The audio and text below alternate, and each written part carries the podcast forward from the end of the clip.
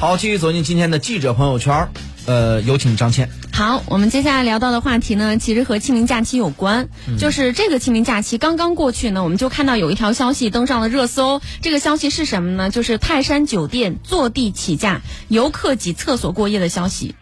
登上了热搜，而且我当时看到那个图片嘛，确实很多人穿着那个绿色的军大衣，然后蹲坐在厕所里面，然后一排排的挨着。然后呢，就是还有一张图片呢，是所有人，呃，不是所有人，就是好多人在餐厅里面趴在那个饭桌那个圆形的桌子上面趴着睡觉，有趴着的，有躺地上的，然后也有倚到呃椅子背上的，就是这两张照片可以说让很多人看了之后觉得很震撼。嗯，就图你去过泰山吗？没有？我去过一次泰山，然后当时我去的时候是去年的五一，嗯，哎，不对，一九年的五一，然后那个时候去年直接被你过滤掉了。对对对，一九年的五五月一号，嗯、你说泰山的宾馆贵吗？确实不便宜。我当时订了一个宾馆，就是很小的一个房间，里面只有一张床，还有一个小小的卫生间，嗯。呃连基本的生活用品都很少有，但是就一千三百块钱一间，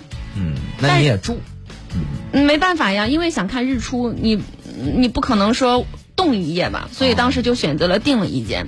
然后，其实看到这个消息的时候，我并不觉得，我我反而觉得这是一种好像往年都是这个样子，为什么今年被拉出来关注了呢？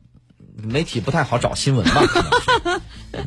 我估计这个媒体很多呀，就是什么呢？就是因为他中间几天几天要放假，所以放假前就是开这个编前会，就是我们选哪个题材来写。你你听咱开会就这样是琢磨出来的，写什么内容呢？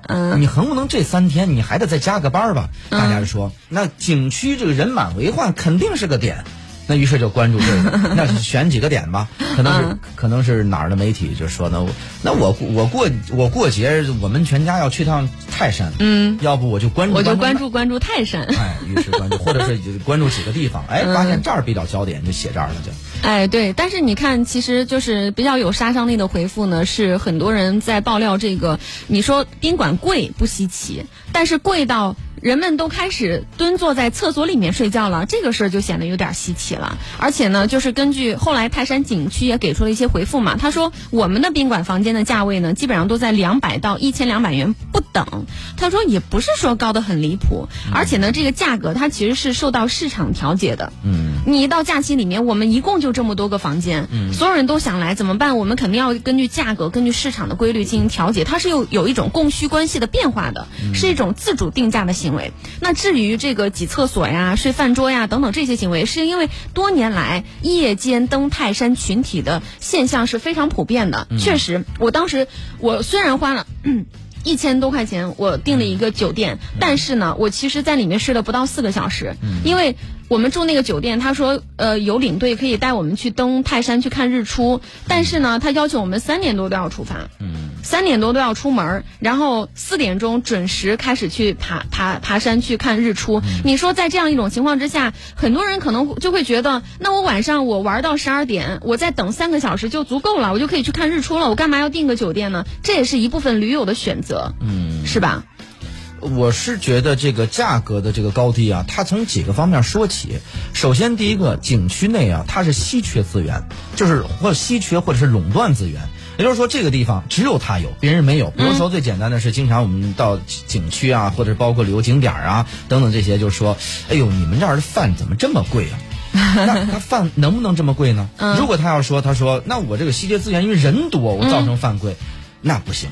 为什么呢？就是你可以高一点，但不能高的离谱。这里边有个什么原因呢？因为你是垄断性质，就是我别的我想吃没。第一，他可能我只允许这些商家进来，他不是说允许说你只要想卖，你都能来我来我的泰山卖卖东西吃，不行，他肯定是有限制的，有许可的。既然有限制有许可，这就设置这个垄断了。那就你别人我愿意卖便宜的，比如说一碗面我一块钱一碗，你不让我进来呀？你只要那几家进来，那几家进来他卖到二十，二十也不也不贵啊。咱们说，比如说一百、一千，嗯，那是有供需关系，因为人多了来的，所以你你你提供不了这么多，所以你卖的贵。但这里边涉涉嫌一个垄断问题。嗯，当你把数量给它减少。刻意的供这个这个供供需方面，你给它造成不平衡以后，人为造成不平衡以后，价格高了以后，我认为这就是不合理，这是其一啊。那么第二个，咱们看住宿是不是这么情况？我认为住宿，首先第一个不涉及刚需，比如说你住宿，你可以就是你当天上当天下，不是说非得是晚上住一晚上，它这还不是跟别的不太一样。嗯。然后呢，不像吃饭，吃饭你一顿不吃饿得慌，是吧？那那，你但是住宿是你你一晚上不睡，你也可以。然后或者说是你你白天去，晚就下午就就下，也没有人说非得要求你这个夜里边。所以就是说，如果你要选择夜里边住一晚上，是你个人的选择，没有人逼着你，这不叫刚，这这不叫刚需。那么不叫刚需的情况下，它某种程度上它就是供需关系决定的价格了。嗯。那毕竟我就是提供这么多房间，只要明码标价，我标一万，你只要愿意住，说明我价格合理。你标一百，我不住，对不对？而且我们平顶山。不是有山叫平顶山吗？我们市就有个山啊，真的有个这样的山呀？对呀，典型的那日本有个城市叫桌山，就有有个山叫桌山，也是平的，平顶山也是平的。嗯，然后城市名字由此而来。嗯，你当年的先贤们那个没文化。然后咱就说到这个平顶山，也能看日出，你去吗？我，你对吧？你上面不要钱。扎一帐篷就行，或者扎一帐篷，我我给你带着帐篷上去，我还得能看到日出吗？能呀，怎么？你在山顶看日出，跟你在平顶山看日出那个效果一样吗？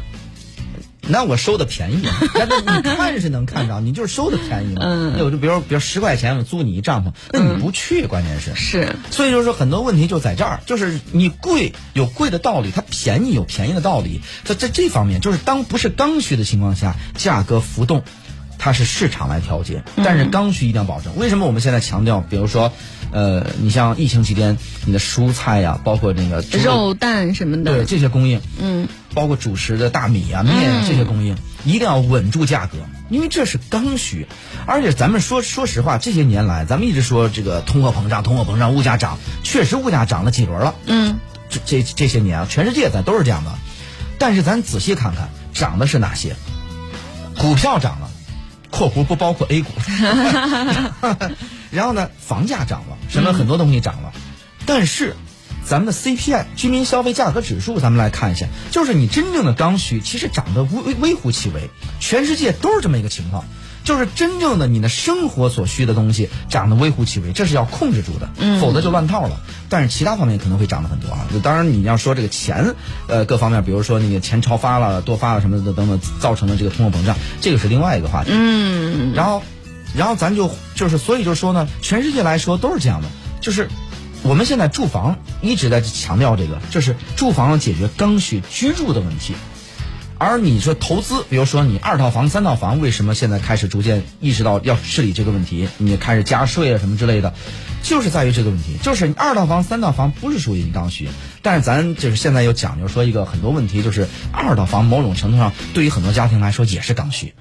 那么这个那就是后边再议。我们现在首先解决一套房的问题。那么一套房不是刚呃是刚需，所以一套房要怎么样降低门槛？就现在国家重点解决这个问题。所以说这个我觉得这个旅游景区的问题，这是我觉得这是一个道理。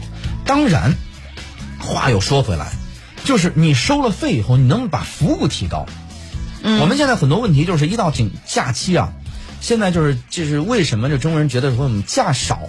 其实咱算算，满打满算，包括你双休日，包括这个假期什么之类的，就是法定节假日，对，叫节假日。嗯，我们的假期在全世界来说算是中等吧，嗯，不算是少的。那你说多，你离法国你可能比不了，法国感觉天天放假，你都没几天上班时间。然后呢，那么跟他比是比不了，但是你最起码你是世界中等，甚至是偏上，某种程度上的这个这么一个水平。但为什么还是觉得少呢？是因为我们假期啊，我们的这个体验感很很不好。就像你说的，一到假期，你你去旅游，满这个都是人头，满山你想拍个照都找不到一个合适的地儿站到那儿。对啊，你体验感差，你缺少尊严感以后呢，你确实你给他就是你增加了这个假期的负担。我现在假期不愿意出去了，假期对我来说就在家睡觉睡几天就过去了，就有时候觉得也荒废了。但你实在没办法，我也买不着票，没有这个缺乏计划性。提前买不着，嗯，不买票我就买不着票，我哪儿也去不了，去了可能就回不来。然后到那儿以后，这个体验感也非常差，吃不着住不着，就是这。而且价格还贵很多。对啊，所以我觉得需要解决的问题很多问题就是，比如说，我们要不要真正的实现错峰的这个假期？嗯，这个错峰假期就是你有固定假期以外呢，那个个人的年休假。当然，首先你去你得落实个人年休假，这个是前提。之后呢，大家能不能错峰年休假？或者错峰一些固定假期，这个可能是需要研究。然后呢，再有什么呢？很多景区，你要不要对人流进行限制？你如果不加限制的话，也催生了你本身的价格的提高。嗯，而且体验感也差。你要对人流进行一定限制以及疏导。包括未来，我们当年这个开会，我记得咱做那个呃文旅项目的时候，当时提出来一个做一个 A P P，嗯，上面呢对全省的这个景区的客流进行一个监测哈，对，跟疏导，嗯，就告诉你。你哪一天哪个这个景区人流大，哪个景区人流少，你可以自主选择。而且你可以选择分类，比如说我就是想爬山，推荐给你同样的几个山以及距离差不多的，嗯嗯，你可以选择人流稍稍微少一点的。我们相信未来五 G 化时代，这个我们建设智能社会、智能城市，到那一步的话，可能会对这个人流疏导方面进行一些这个。当然，咱不知道最后是这个到底是雪中送炭还是杯水车车薪解决这个问题，咱就不知道了。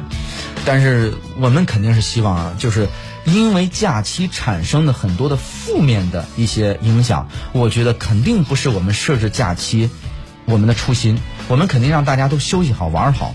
那么怎么样休息好玩好？我觉得需要下大力气去解决这个问题。好好研究一下哈。对。